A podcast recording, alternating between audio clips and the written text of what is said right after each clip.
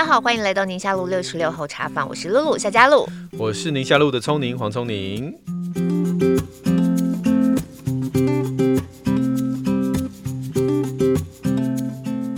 今天我们要聊的题目呢，我觉得大家可能会有点惊讶。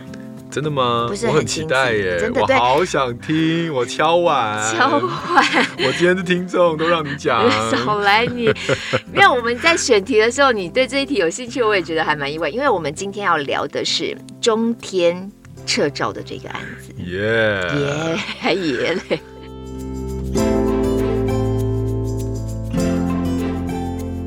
啊，其实这个是我们在许愿池当中，居然也有网友点名的题，我也还蛮意外的。不意外啊，因为你第一个工作不是就在中天吗？对，所以、欸、你待过台湾最大的几个媒体耶，中天一电视。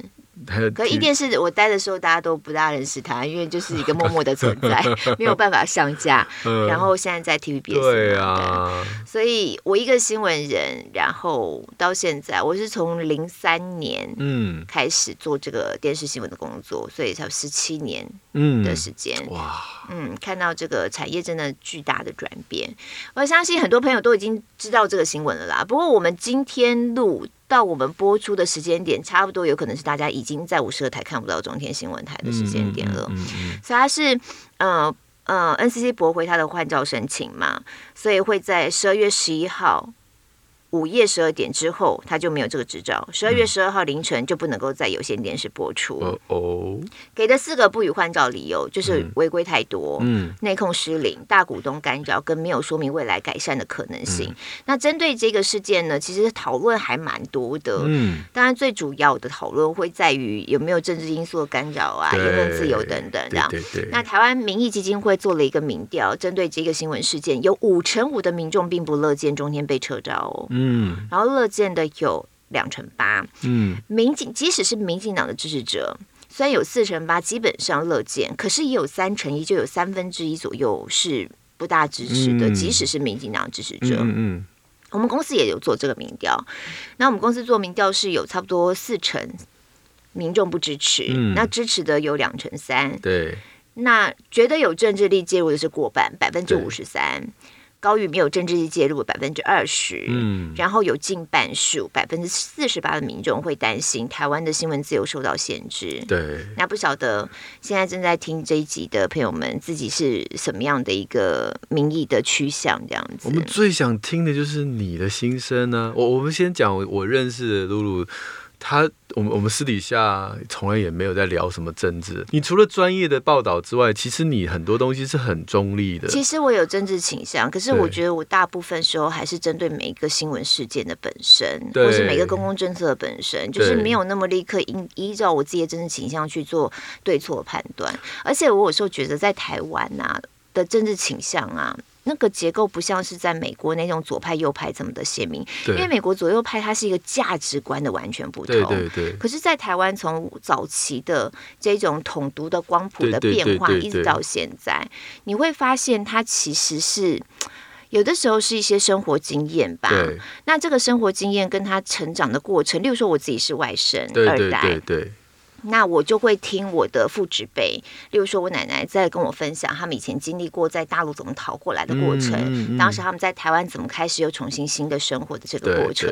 那其实就我来说，我成长的经验，虽然我在家里头就不大有机会听到二二八，或是白色恐怖的这个历史，对，可是你等到在长大之后，你以后会开始知道更多的时候，你就会发现它比较多是属于因为。他就是没有经验过，所以他比较没有办法理解另外一方当时的处境。是，所以这个状态啊，多一点同理心，跟你愿意去听对方多说一点他的故事，是，那就是很历史大江大海。那随着时代越来越往后推进跟变化，像我们的孩子在这上面的嗯对立，或在这上面不同的意见或不同价值，我觉得那会越来越少，因为他们就真的是越来越多代。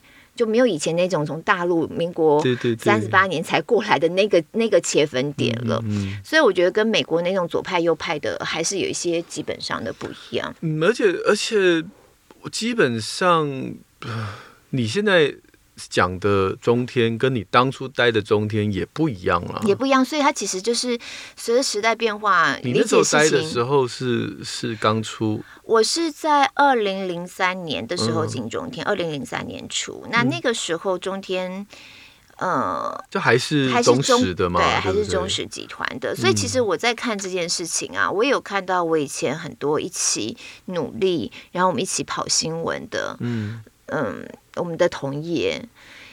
然后为了这个事情，必须要站上火线，为自己的工作、为自己的公司去表达立场。嗯，其实心里头感触很多啦。嗯嗯，那一件事情本来不就不能非黑即白的这种论述的方式去做讨论。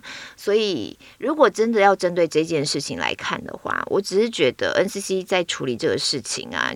既然，因为它非常敏感，言论自由真的，新闻自由、言论自由，在一个民主国家，它是一个非常需要被保护的。你如果真要去动到这一块，你就要做到，就是大家没有话说。对对对，就是你的标准啊，你的开出来条件啊。不，并不是说一家新闻台拿到执照你就永远动不了它。我我觉得这个这个我基本上我也不认同。但是如果说真的要有一个标准的话，那就是必须大家都认同的标准。而且，嗯，对你刚刚说民进党支持者四成八不乐见，哎不不三成一不乐见，也有三成一不乐 见。表示如果用同样标准去放其他媒体，大家也是错雷蛋。所以就是这个呃很有可以讨论的空间。对对。那但因为我们不是一个政论节目，所以我就在想说，这事情好像在我们节目当中也不是很想，就是也没有办法太多的细讲啦。我比较想要讲的是什么，你知道吗？嗯嗯嗯，我想要讲的是我自己的职场菜鸟岁月。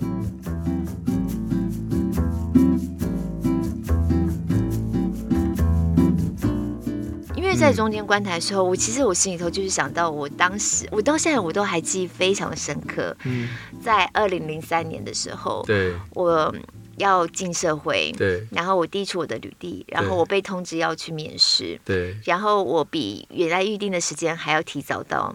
嗯，附近，可是我又有点不大好意思这么早进去，啊、所以在外面，对对，然后在外面绕了几圈，嗯、然后进去的那种很很忐忑的那个心情，我到现在都还记得，所以我就回想到那个职场的一路走来，这样子十几年不到二十年的时间，那个心态上的转变，我觉得是很有趣的耶，嗯嗯、因为相信现在，呃。在线上听我们的朋友，很多应该也都是在职场工作一段时间的人了。嗯嗯嗯、如果再回头去想这几年自己怎么看待职场的眼光，嗯、我们在职场上是一个什么样的存在？嗯、不止我们个人改变，其实职场的环境也同时在改变。对，那到底是谁适应谁，或者还是两个一起成长？嗯、我觉得这个是很、嗯、很多人都会经历过的的的故事。对，而且有的时候不是。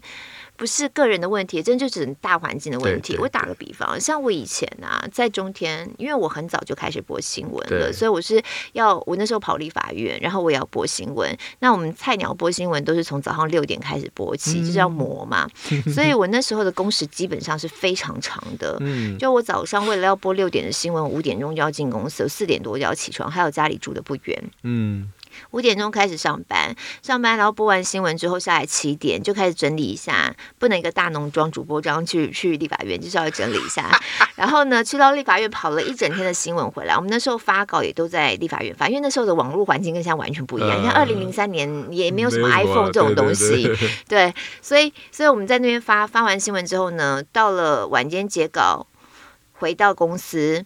然后回来公司之后，可能要开稿，准备明天的稿单。你们也要去采访哪个委员会啊，或什么的。然后跟长官确认。然后我们还要看那天晚间新闻播出的状况。嗯、那我那时候在中天嘛，我们长官呢非常的认真，也很年轻，大概我他那时候可能也就三十三十出头。嗯、所以呢，晚间新闻全部播完了，大概就是晚上已经差不多八点了。嗯、我们还要开会，因为我们要比稿比带。就今天在立法院同一个委员会，沙鹿，你今天做的新闻、嗯、跟。我们指标的竞争竞争对手，他们的那个新闻做的记者做的，谁谁谁，接下来我们就会拿出来对比，谁谁谁，所以就是我现在推的这个谁，可恶不讲。哎，我们我们我们公司，好想知道你们指标是谁。我们当然就我们 TVBS 啊，现在要变成我们 TVBS 了嘛？对，我们都是拿 TVBS 做一个指标，然后然后那时候就来做一个比对，然后就会说，哎，为什么人家切的角度你没有切到，人家注意到的点你没有观察到，然后如果做不好就要退代，哎，那个讨论不完，因为一个政治中心多少组别有多少新闻啊，嗯、所以通常下班呐、啊，就零头不计，反正已经超过十点了。对，所以早上五点钟进公司有吗？嗯，可是很嗨，啊、因为那个时候的、嗯、那时候的劳基法没有规定像现在这么严，对还记得一例一休大家吵个不停吗？对，对，对，对，所以那时候对于工时的限制没有像现在抓的这么紧。所以以前虽然超时工作，现在想想是血汗工厂嘛。可是那个时候好好乐在其中哦。因为我是一片白纸，我不是本科系，所以我进去里头就是学到什么东西，我有机会去听到大家检讨新闻，谁的怎么样，谁的怎么样。其实对我来说都是一个很棒的学习，因为、嗯、每天呈现一个非常亢奋的状态。Okay 对，就是那叫线上线上激素整个大喷发吧。对对。对可是回头来想哦，这整个环境的不一样哦。后来劳基法对于劳工的权益更加保障的时候，尤其这种血汗劳工很被讨论的时候，大家工时就要掐得很紧。所以呢，有一段时间我们媒体业也被盯得很紧，我们的人资部门就会很紧张，他一定要大家准时下班。嗯、那准时下班就会导致一个问题，例如说有的时候我们新闻发现里面内容是有错误的，必须要更正，因为我们很抢时间嘛，所以常会发生类似像这样需要更正。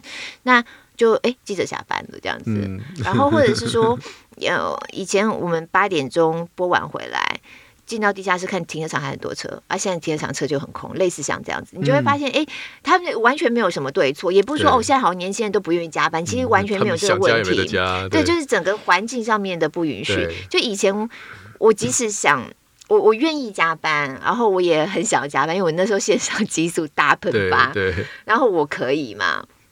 现在其实年轻，我很想要多学一点，在职场上多待一点时间。其实环境上也不允许，这只是一个一个例子啦。嗯嗯嗯、但是我不是说政府这样的规定不好，嗯、只是说整个职场的环境现在跟以前其实就有很大的差别。所以，所以其实我觉得这是一个还蛮特别的体会啦。嗯、但最起码以我个人。哦，我自己走过的路，我的经验，我很我很珍惜过去那个无忧无虑，就是也不用担心回家要顾小孩，嗯，也不用接送小孩，也没有时间压力，然后也没有、嗯、那时候还住在家里头嘛，所以也没有什么房贷啊什么的，这种经济压力都没有，我就是一股脑的投入在我喜欢的工作里面的那个单纯，对。对其实现在想想，那是一个很幸运的，对，就有这么一段时间，人生当中有这么一段时间，在那个享受在工作的单纯里面。哎呦，现在四十几岁有家庭，再叫你这样冲，你也是崩溃。现在就没有办法，所以我觉得人生就是不同阶段嘛，对对。所以在那个阶段有那个过程，然后回头想想，哇，职场曾经是这样的开始。现在你看，你现在听我讲，我脸上也是好像一副很嗨的样子，对 就老人家很喜欢画当年。对啊，哎，你们医生也会吗？会啊，会啊。我们其实，哎、哦，你刚刚讲的这个事情在医界也发生啊。嗯，我当年去这个 apply 小儿科的时候，其实有两家医院，我是在选择哦，就是台大跟马街。是。那两家都很棒啊，我当然就是只好去问学长姐说，嗯，那气氛如何？嗯、就是反正学习都很棒，那就是看气氛了。有问爸爸吗？爸爸太老了，哦、爸爸太老了，他不知民间疾苦的，不不能这样讲啦，就是到那个那个不同的 level 了。你就是要问那个比你大一两届的，啊、这种比较清楚，对对对对，他们比较是及时的播报这样。嗯、所以我那时候就问台大的学姐，那他就。脸脸忧忧愁愁的跟我说，忧忧愁愁，然后跟我说，台大就是就是有一个缺点，就是你每次下班的时候，嗯、你都得等教授来查完房，你才可以走。哦，对，所以如果今天教授七点来，你即便没有值班，你也待到七点。嗯，然后等到教授来查完房，你才能走。要不然会怎样啊？就是一个文化，没有不会不怎样，就是一个文化。对对对对对。对他来就是，哎啊，我的住院师嘞，哦，他回家了，好，这种心情就不太好，因为他的期待不一样嘛。没错没错。然后他他那个时候就就讲说，你知道我们那个五点钟台大医院有下班钟，他都不知道打给谁听，因为我从来没有五点离开过。我如果值班，我五点走不了；我没值班，我也在那边口口蛋，我也走不了。所以他就觉得那个钟真的是很瞎，不知道打给谁听这样。嗯那我看到那个忧忧愁愁的脸，然后我就跑来这个马街的学长姐，我就说：“哎，学长，这马街怎么样？”然后他就说：“哦，就是值班很累哦，哦，值班很累。哪一家医院值班不累嘛？”对。然后不过没有值班那一天啊，我跟你讲一个秘秘诀，嗯，你就坐那个后面的电梯，坐后面的电梯。他说：“你坐前面的电梯啊，如果门一打开，老师刚好来查房，你就没办法。那你只好包包放下来陪他查，你就会 delay 下班。那你坐后面电梯。”就没这个回事，反正没碰到。老师说：“哎呀，我的住院医师？哦，他已经下班，他就会找这个当天值班医师，你就 OK safe 回家。”菜鸟真的一定要跟老鸟稍微聊一聊。对对对对对。然后我就想说，哇，有这个漏洞太好了。因为说，就是就是就是，就算我再有热情，我也不希望。你知道，我们以前值班是整天都在医院的，然后等于是三十六个小时没有回家。哇！因为你从前一天上班嘛，然后到隔天。这个这个下班时间才可以回家。那睡觉时间可以正常睡，只是在意就看你那天值的什么班啊，哦、有那不能睡的班，也有能睡的班，嗯、但是就是通常都不会睡得太好。嗯嗯嗯。所以三十六小时不能回家，我当然是那个下班时间一到我就想走啊，嗯、回家洗个澡休息一下，嗯、而且可能隔一天隔两天又要再值一次嘛。所以那个后后面的电梯实在太妙了，后面电梯太重要了。对，所以我就因为这样，我就就就。因为这样，所以去了马街。欸、这样老师会不会生气？但是，但是你看风水轮流转。有一天，李炳颖教授，就台大的李炳颖教授，就在 BBS 还是哪里，就写了这篇文章，嗯、就说我们怎么可以这样子，让我们住院医师每天都回不了家？哦，哦，就是没有一个晚餐是在家里吃，这太怪了吧？嗯、他说那个五点的下班钟就是打给大家听的，没值班，没值班，包包拿来就走，我们不应该期待你留在医院里。教授都讲话了，哎，就变成一个文化。现在台大也是时间到了，大家就跑了。其实这样是好的耶，对啊，对啊，对，而且。在前段时间，在讨论这个血汗劳工的时候，医护也是一个非常特别的项目，被拿出来检讨，包含医医护人员有没有办法纳入劳基法，对不对？对，对是一个很大的讨论点。嗯、反正医生现在就是住院医师是纳入劳基法，嗯，就是我那个菜鸟年代，嗯，那那其他的医生目前是没有，因为医生的组成其实医生不是一个可被定义的单一族群，嗯，他有是医生又是雇雇员的，有医生又是老板的，有医生又是。是就是合伙的，反正就是有各式各样的身份，所以这个有点谈不拢。但重点是住院医师，现在我们儿科是没有这个问题，嗯，就是时间到，大家下班把班交好，下一个那个值班医师帮你处理，只要你有把交班动作，确实是没有太大问题。嗯，但是外科他们就常常在抱怨，对啊，因为外科不大可能开刀开一半就说，哎，下班了。对，但 其实也没有人这么瞎，开刀开到一半跟老师说，sorry。我要走喽，叫值班医师来接，也没有人真的会这么的没礼貌。但是你这个刀与刀之间总是会有空隙，又不是说你每一台刀都开八小时，嗯，你一定刀与刀之间有空隙嘛。这时候就释放一点尊重，就哎呀，已经 delay 你一小时，不好意思啦哈，那。下一台刀就找值班医师来跟，嗯嗯，其实也没有那么夸张，搞到好像说是刀一丢就回家。那我觉得我们整个社会啊，在讨论一个比较通则性的职场的一些相关的法令的时候啊，其实还是要有一些弹性，而且要有一些包容，就是对于不同产业的不同的特质。对，像你刚刚在讲啊，你如果。有一些可能劳权团体，假设他们很想要出来帮医生说点什么的话，可是回头来看，哎，真的他就有开刀的这个问题嘛？可是你如果你曾经是个病患家属啊，像我就曾经在那个。手术室外头等我父亲开刀，那时候开，他是最早一台进去，最晚出来的。那个就真的没办法，是一个大刀，所以我心里都觉得对这些医生真的敬佩到不行的时候，我就真的是觉得说，应该要让医生们有一个更良好的、更合理的一个劳动条件，要保障给他们，也是一个绝对的必要。对，只是那个条件，你就不能拿一般上班族或一对去套用在他们身上。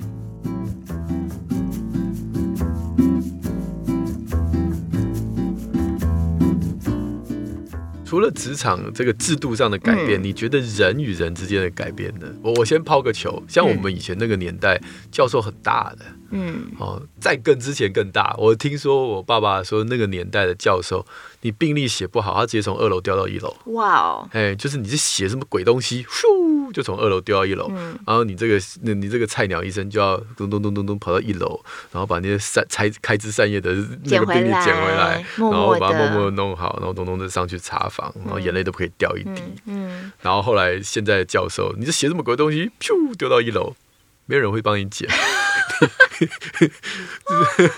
有话不能好好说吗？就就哦，教授说，嗯，这时代不同了，不能再丢了。所以以前你是学生，现在你也开始带人变老师的时候，你就要做很大的调整哦。我还好，我没有经历那个 那个年代。哦嗯、但是我们现在这个年代，我我觉得跟人之间的互动呢，也也不太一样。像我以前会对老师就是毕恭毕敬，嗯，虽然没有像刚刚讲那个东西丢到楼下，但是基本上那个态度还是很恭敬的。哦啊，讲话不太敢逾矩的。嗯，但现在的现在的住院医师其实跟老师之间是好像麻吉一样啊，真的啊。嗯，就是可以讨论，而且尤其像我们这种这种啊，我们算算是大内科嘛，嗯，就是我们现在看儿童的内科。现在是网络时代了，嗯，你不要以为你什么都知道，你脑袋在退化了，你的学生查资料查的比你脑子转还快。所以你要尊重人家，所以常常会被学生问倒，就对了。你不是问倒，就是当你不知道的时候，你就说帮我查一下。哦，哦，不再像以前就是我说了算，啊、现在不是，现在是帮我查一下。嗯嗯、啊，大家查很快啊，甚至他说，哎、欸，老师，我昨天已经查过了。哦，答案是这个，这个，这个，哎，这样做，做，做，有某某个人这样做，某个人这样，某个人这样做，啊啊，我们同整起来，哎，我我的决决定这样看比较好，这样。嗯嗯嗯、所以现在的这个师生关系也是讨论多过于指教。嗯嗯，那指教的部分只剩下经验，嗯，比如说，哎，这个事情这样这样这样做，规范上面啊，这个研究上面，guideline 上面是这样说，那只剩下最后这个主治医师说，我跟你讲，其实医病关系哦，你这样直接把这个决定丢给这个病人，他会受不了。啊，所以呃，你这个查的资料很棒，嗯，那我来告诉你怎么跟病人说，他会接受。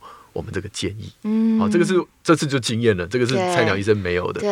但除此之外，我没什么东西可以教他，真的。嗯、他知道他能查到的东西，一定比我脑子里装的多啊。可是这就是你心态是属于开放性的心态，嗯，对。所以我就觉得我们在我们现在职场，或者其实我这样想想，在任何职场应该都会碰到同样的状况，嗯、因为现在就是在一个网络时代嘛，对。所以现在比较晚进到呃职场里头的年轻人，他们的反应的模式跟我们往。以前就是不大一样，对，其实他们反应是比我们还要更快的，所以他们在做横向比较的时候，也比我们资讯更多。嗯，例如说他们想要做其他的工作。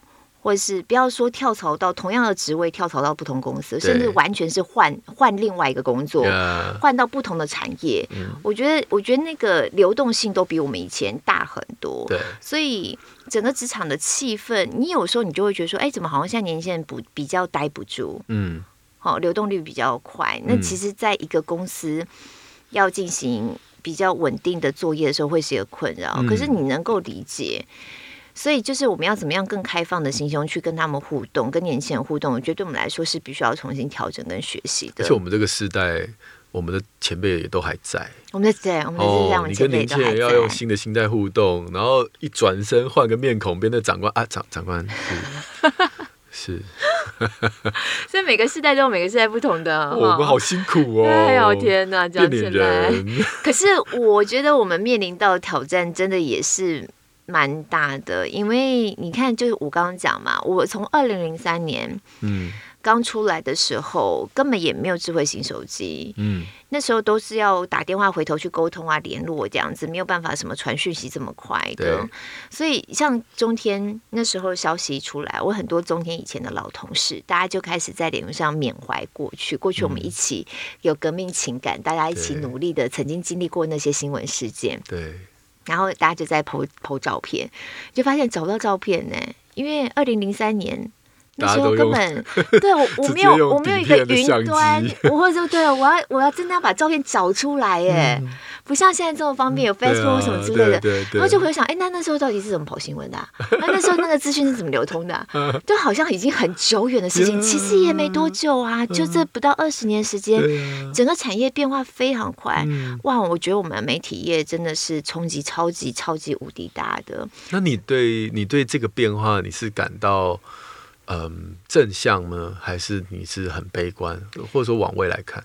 我觉得。我觉得我是无奈，但是基本上你必须要去调整自己，因为它就是转变了，而且它的转变的速度之快，你你除了想办法跟上之外，其实好像也你没有办法，只是说你会就整个产业的结构性的问题来说，你会觉得我们这整个产业面临到一个很大的挑战。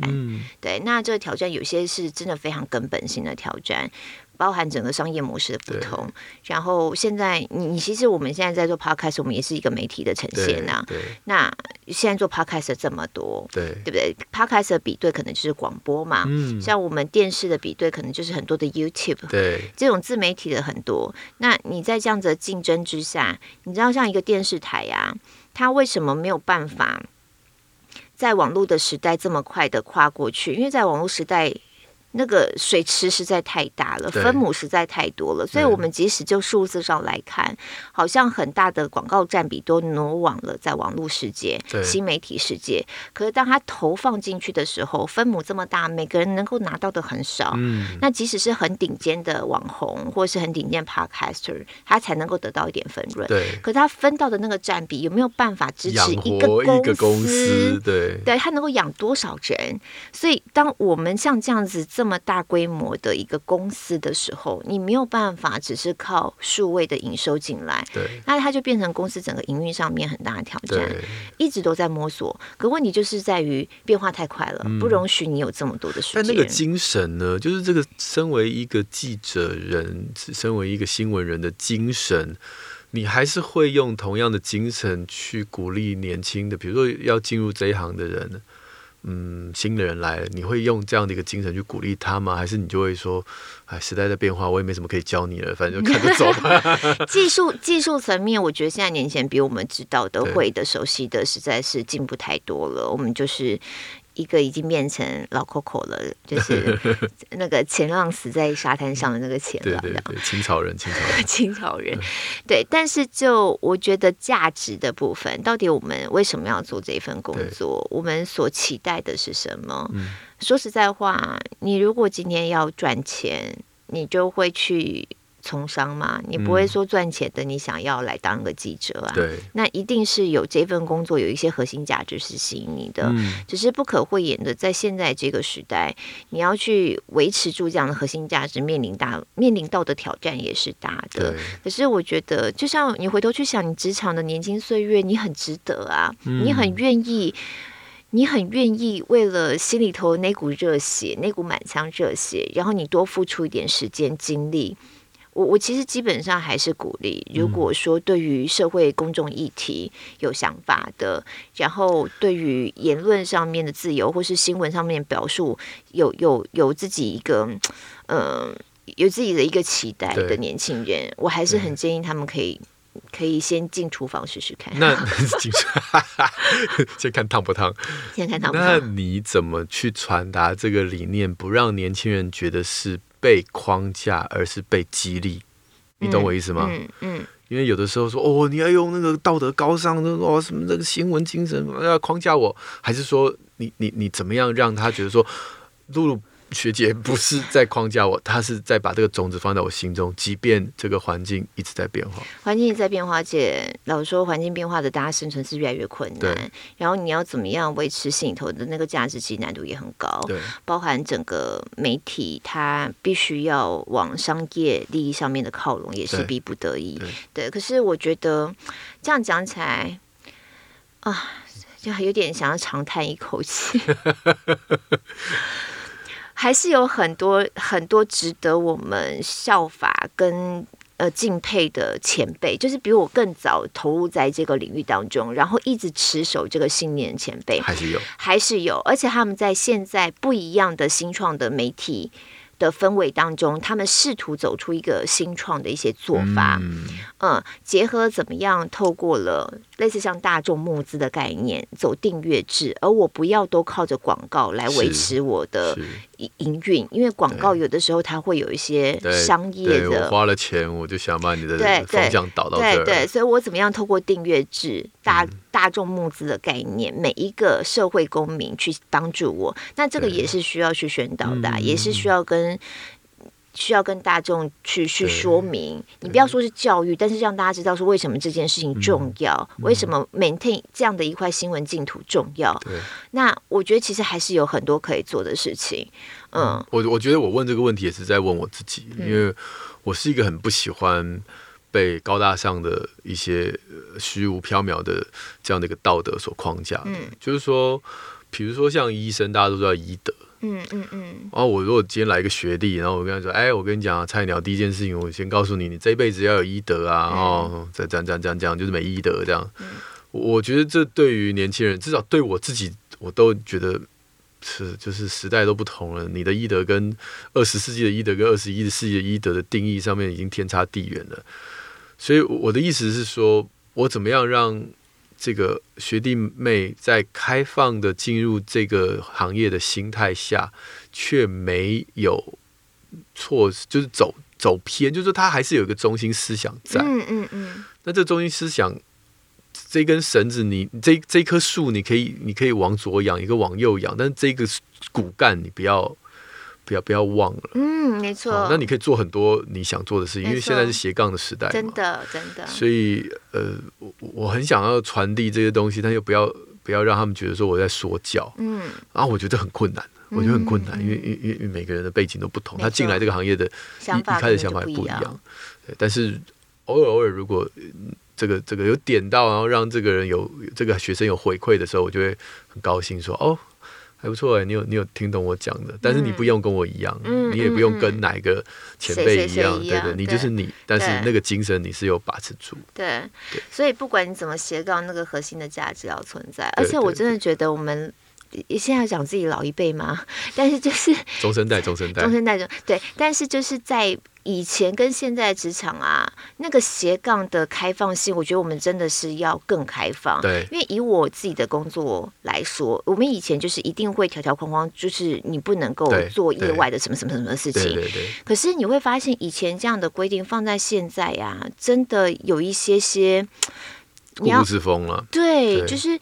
因为现在实在太多元了，如果你把每一个人的机会都只限缩在公司内部的话，其实你失去了让每一个个人成为一个一个触角。就是我每一个个人都是公司的触角，我每一个个人都可以向外去做一些延伸的时候，其实我是可以把公司带一些东西进来的。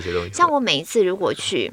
做一些我业外的工作，例如说做一些其他主持的话，我觉得那带给我的刺激是很大的帮助。嗯、包含我们现在在做这件事情，它不是我晚间新闻的工作。对，我每一次跟你聊天，我每次都会有一些新的想法，嗯、然后甚至他就会去帮助我。我在我的本业在做表述的时候，哎，那个出来的内容。跟感觉耳目一新，就会又不一样。对，嗯，所以这对我们来说，我觉得是很必要的一个挑战，是一件很好的事情。就更开放的心去看这些年轻人带给我们的各种挑战。所以让年轻人早点下班也是好了。让你先写，我没有，我没有说他不好，我只是说整个环境就变成以前我我曾经经历过，跟现在他即使想要这样经历也没有了。对，对啊，就是我觉得人生当中就是一个阶段一个阶段。你现在叫我再像以前那样，我也是觉得啊，我一定要去投诉你。那种感觉。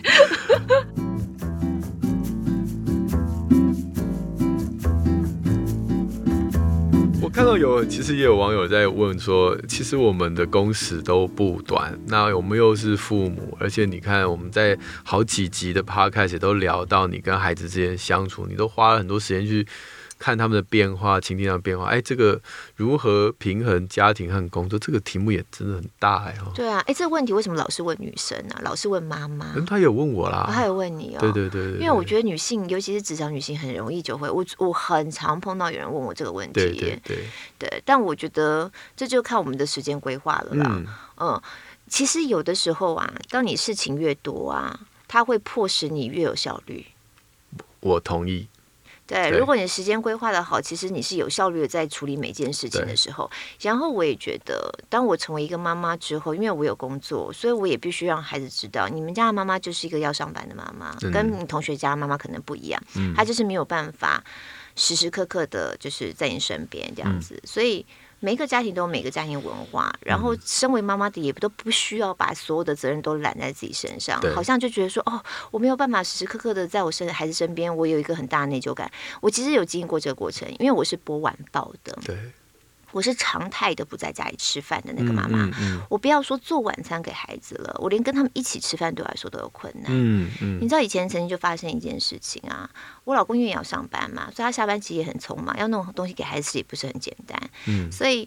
所以我就会去买一些冷冻食品，让它就是再加工，稍微加热一下就可以。我曾经买过那个叫做像烧麦一样的，啊、我就觉得那很好处理啊。啊就我那天晚上下班回家，就发现桌上还有没吃完的。我用肉眼看，我就知道它没有熟，因为熟的肉是硬的，没有熟是软软的。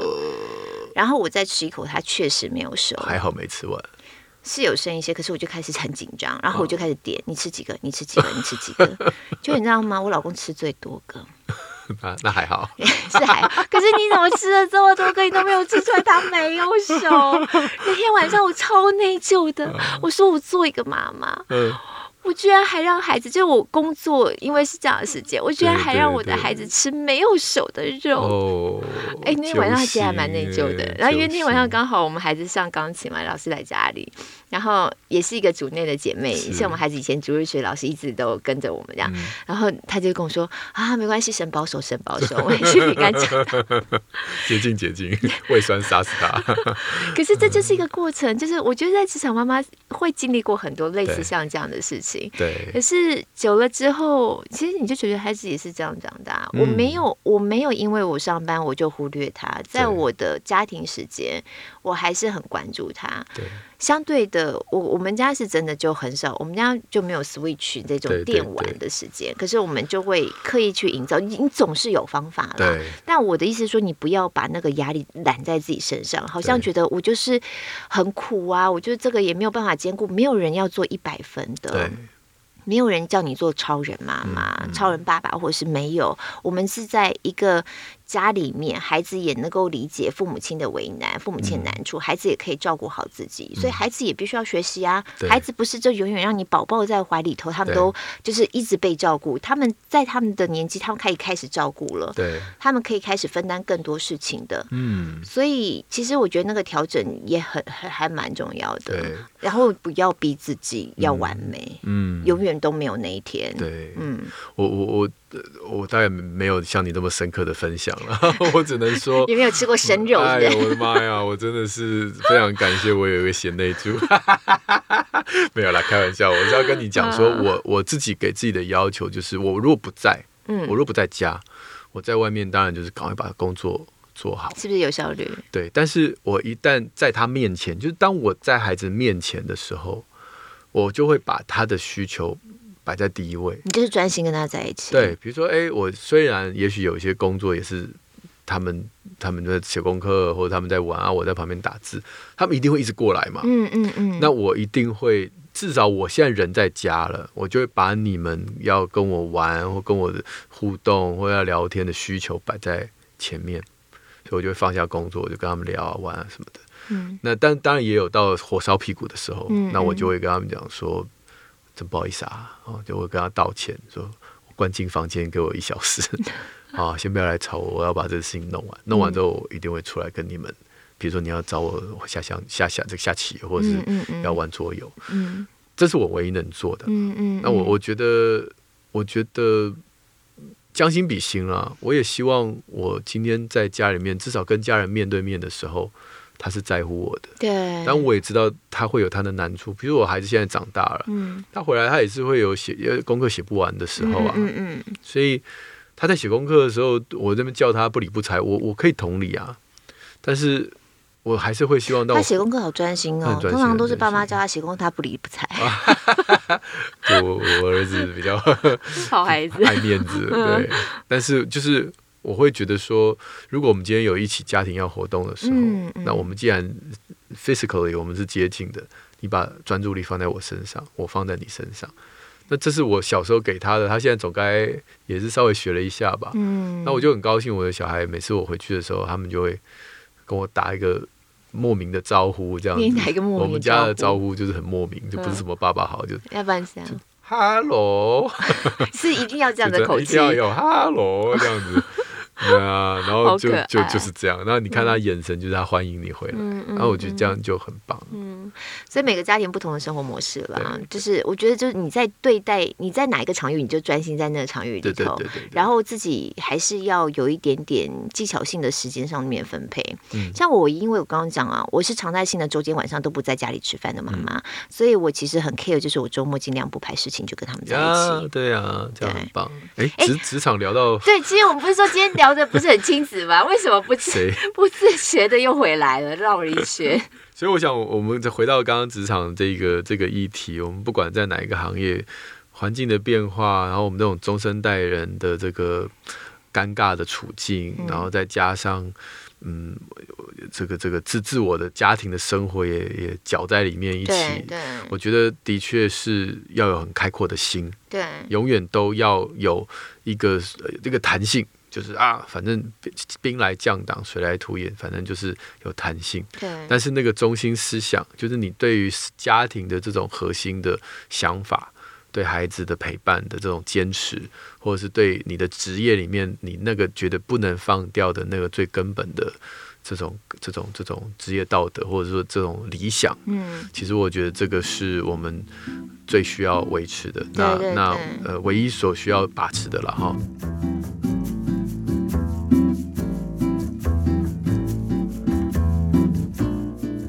大家介绍这本书，叫做《生存的十二法则》啊，这个作者有点像定锚点的感觉。对对对对对对，嗯、这个作者，当然你你的定锚点不用跟他的十二个一样，但是他就是给你一些 examples 啊。对。他英文就叫 Twelve Rules for Life。嗯。那作者是乔登·彼得森哦，他就是一个心理学教授，那也是这个网红。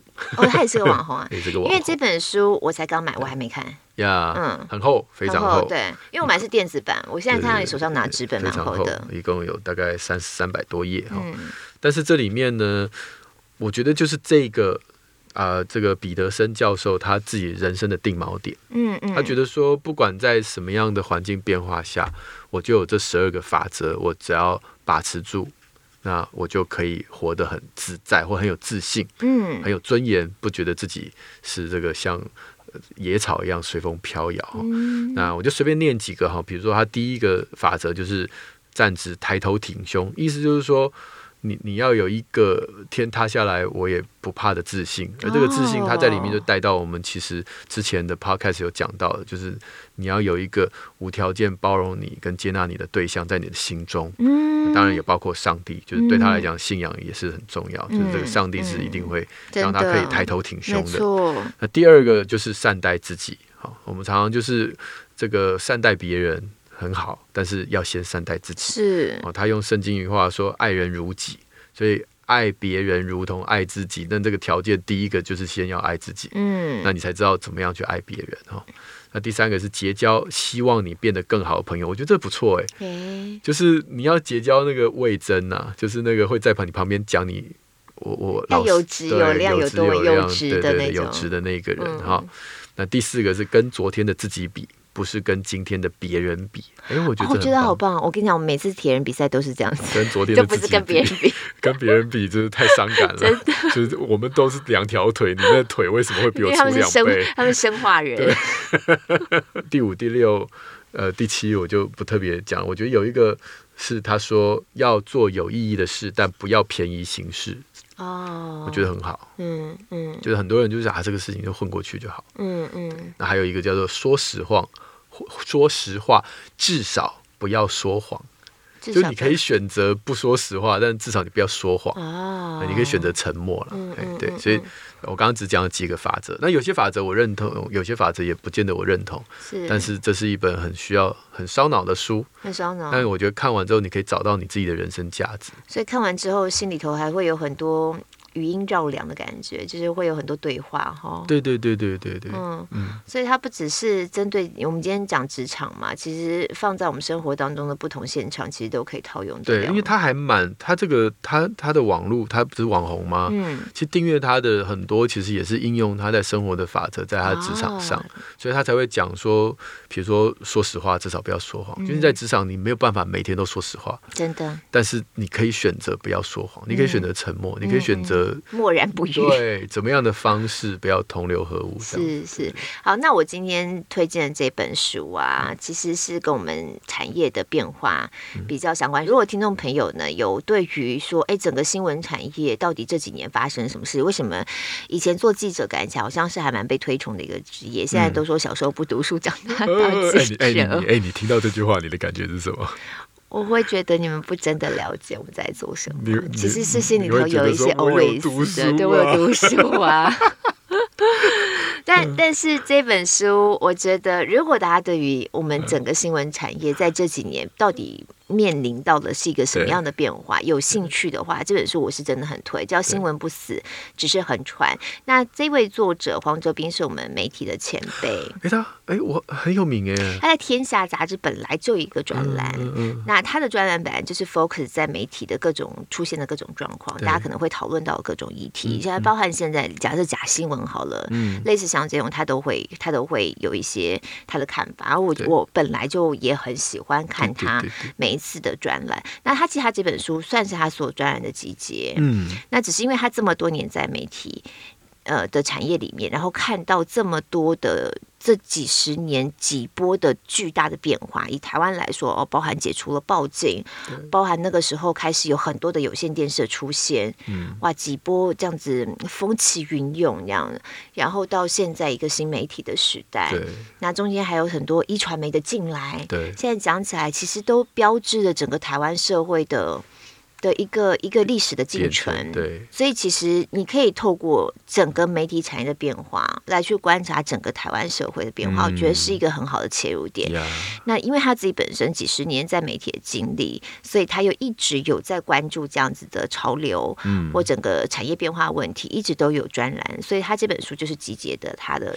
他的整个呃专栏，然后比较有系统性的把它集结在书头，而且我还觉得他这本书还有一点很好，就他在每一个篇章的最后，他都会有一个连接，嗯，然后让你有更深入，例如说看一个 TED，可能是一个他觉得跟这个有有，你可以想要更多了解他在这个篇章里面讲到的东西的话，嗯嗯。嗯、你就可以进去连接里面看，嗯、所以这本书嗯蛮推荐大家的，如果大家对于我们。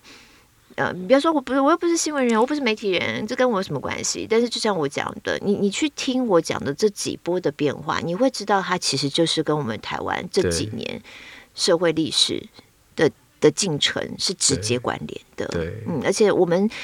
多一点知道我们的讯息是从哪里来的。嗯、我们吃东西喂养我们的身体，我们看讯息、听讯息喂养我们的我们的脑袋、我们的思考、我们的灵魂、我们的想法。对，其实我觉得也很关键。没错，嗯，这个这个次标下的还蛮好，还蛮好玩。他说媒体数位转型的中年危机，中年危机。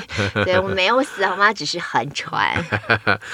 好玩好书没看过，我要去搜一下。好好好的，那宁夏路六十二号茶坊，我们今天就到这边。如果对我们节目有什么想法，或者想听我们聊些什么东西，都可以在我们两个两个人的脸书粉砖留言啊。呃，我们不是说如果这个。对，我们是认真有在考虑，是不是要自己再开一个宁夏路六十六号茶坊的 IG 之类的。是是是，如果大家也觉得有期待的话，也让我们知道一下，不然我们可能会很拖。